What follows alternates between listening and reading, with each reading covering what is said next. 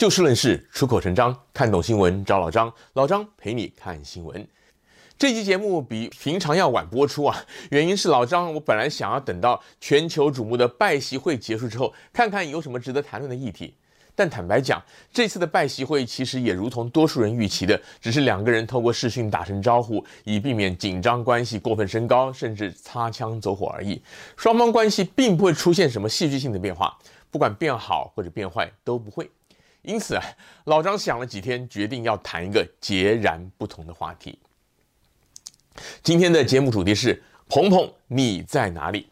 我要找的鹏鹏不是绰号“鹏鹏”的中国大陆演员彭昱畅，而是另外两个人。对的，是两个人。这两个人都姓彭，都有很多人在找。一个是中国大陆的女子网球名将彭帅。另外一位则是台湾的资深媒体人彭文正。彭帅现年三十五岁，他曾经是女网双打世界排名第一的选手。当年他跟台湾的谢淑薇搭档的海峡组合，一举拿下了温网跟法网两项大满贯赛的女双冠军，至今仍然是脍炙人口。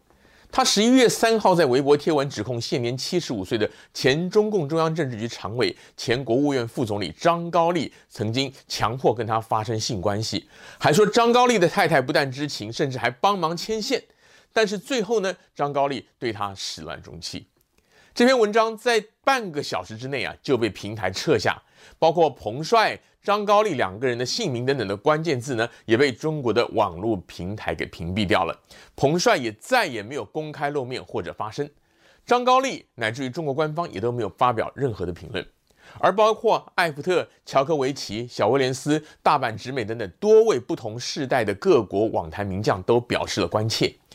而在周四上午，中国官方的国际英语电视频道环球电视网 （CGTN） 突然推文公布了一篇号称是彭帅写给世界女子网球协会 （WTA） 的公开信截图，表示说他在家休息，一切平安，先前关于性侵的传言不实等等。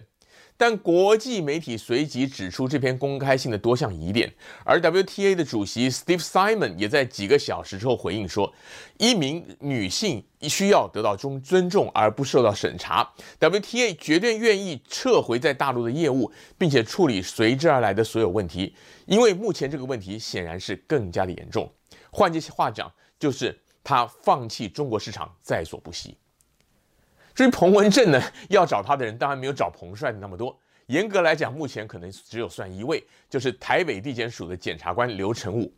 彭文正因为质疑蔡英文总统的博士学位而被蔡英文提告，被检方以加重诽谤罪提起了公诉。十月二十号开庭的时候，人在美国的彭文正申请使用网络视讯开庭，并且要求公开直播，被法院拒绝了。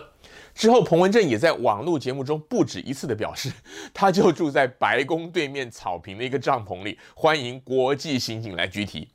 检察官因此认定他有逃亡之余，向法院申请拘提通缉。台北地方法院认为，台湾的司法权不及于美国，实务上无法拘提，因此就直接发布了通缉令。相信有不少优视频道的观众朋友看过我专访彭文正的节目，以及他在湾区演讲的全程录影。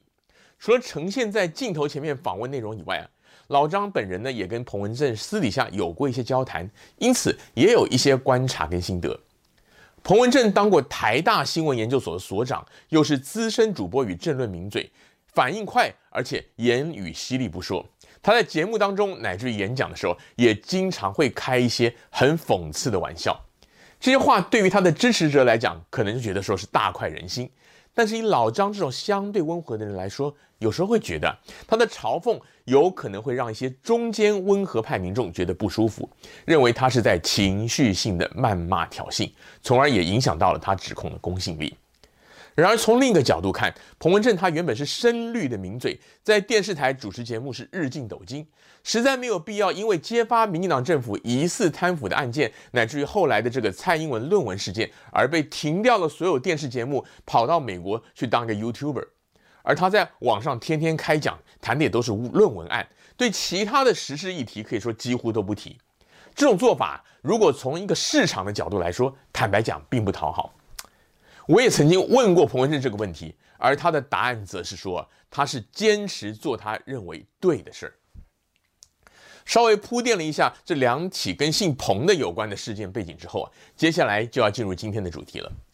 全球各地有这么多人关注彭帅在哪里，当然其中有不少人是关注中国的人权，而也有人是基于这是一件牵涉到中国最高层官员的 Me Too 运动，在保障女性权益的方面具有重大的意义。特别是中共刚刚结束了十九届六中全会，发表了第三份的历史决议，进一步巩固原本就已经十分强势的习近平的领导地位。彭帅事件对于西方民主阵营来说，可以是说啊，是对这个要进一步强起来的中国民主与人权状况的最新指标，或者说是话题，因此当然备受瞩目。对此，老张其实也觉得，北京当局其实真的应该要考虑一下，在彭帅事件处理上改弦更张，采取不同的处理态度。彭帅自己在那篇贴文里面，其实也提到说，他本人对于张高丽当初也是很有好感的，两人也曾经有过很美好的一段经历，并不全然是在权势胁迫之下低头。彭帅更坦诚，这些事情呢，他也拿不出任何具体的证据。换句话讲，假如是按照其他民主国家常见的处理方式的话，张高丽本人大可发表公开声明，甚至直接开记者会来否认。彭帅呢，也可以继续发表他想要表达的言论。若是张高丽方面不满的话，也可以直接去提告。这样的戏码在世界大多数国家，坦白讲，老早就不是什么新鲜事儿，官方完全没有介入的必要。但是从彭帅事件发展的脉络来看，网络媒体自动自发地把他下架之后，拥有国际知名度的他，就仿佛人间蒸发。网民不能够公开谈论，只好用各种隐晦的方式来表达他们的想法。中国各级政府呢，对此则是充耳不闻，好像全球媒体与体坛明星们关切地寻找的这个彭帅，根本是另外一个平行世界的人，而不是在中国家喻户晓的球星。这对于一个号称法治的国家来讲，真的是莫大的讽刺，也难怪西方民主阵营对于中国的强大会有所忌惮，实在是因为这种中国式的民主法治，对于大部分国家来讲都难以想象、难以接受。彭文正他照三餐批评蔡英文的假造学位，质疑的呢是国家元首的诚信。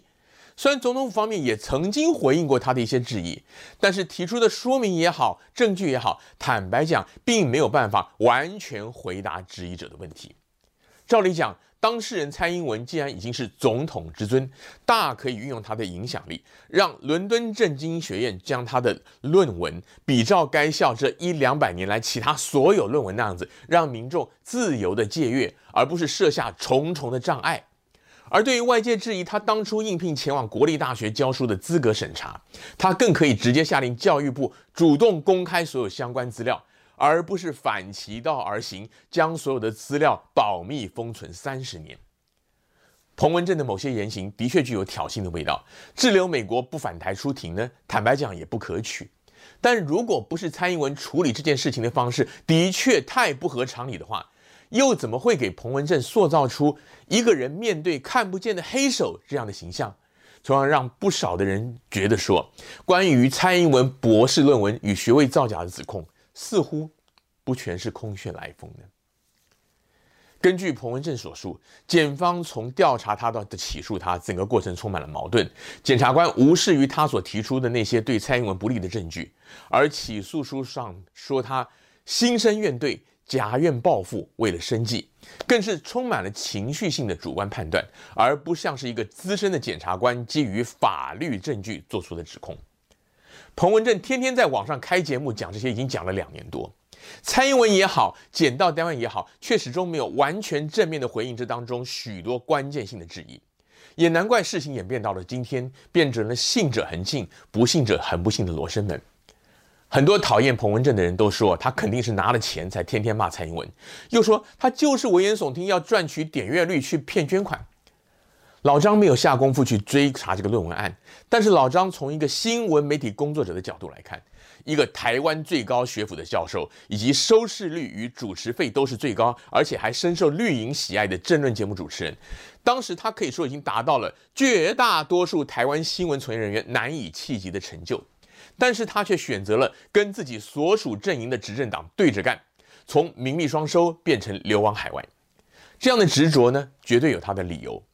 那些说他是为了赚这个点击数才天天上网卖蔡英文的人呢，十之八九都不晓得，或者已经忘记了彭文正在打民进党贪腐之前，他是何等的风光。当然也就不会进一步的深思，他没有选择像是许多台面上的清政府名嘴或者网红一样的路，到底是为了什么原因？继世界体坛之后，联合国人权事务高级专员公署也呼吁中国政府公开彭帅的下落以及他是否平安，并且充分的调查他所提出的性侵相关的指控。或许有些中国大陆的媒体又会觉得说，这是外国在干涉中国内政与司法。但是，在一个号称法治的国家，老百姓动不动就可能会被失踪，然后过了一段时间，就可能会传出这个当事人已经认罪悔改，或者说是被判刑。这样的处理方式的确很难让民众信服，更难以赢得国际的尊重。中国政府要如何回应彭帅在哪里这个问题，其实也正反映出了习近平是否真的有心大刀阔斧的改革，替国内百姓乃至于世界各国把他们心目中的那道特权高墙给拆除掉。台北地院通缉彭文正，关键也不真的在于彭文正在哪里，而是在于蔡英文总统是否愿意亲自的站出来，针对彭文正以及贺德芬、林环强等等指控他的教授他们的质疑，一一的回应。并且下令公开那些其实不应该那么神秘的教授审核的资料，以度悠悠之口。如此一来，彭文正回不回台湾，对于蔡英文的声誉来讲，其实就根本不是那么重要了。今天节目的时间又到了，欢迎您下次继续找就事论事、出口成章的老张陪您一起看新闻。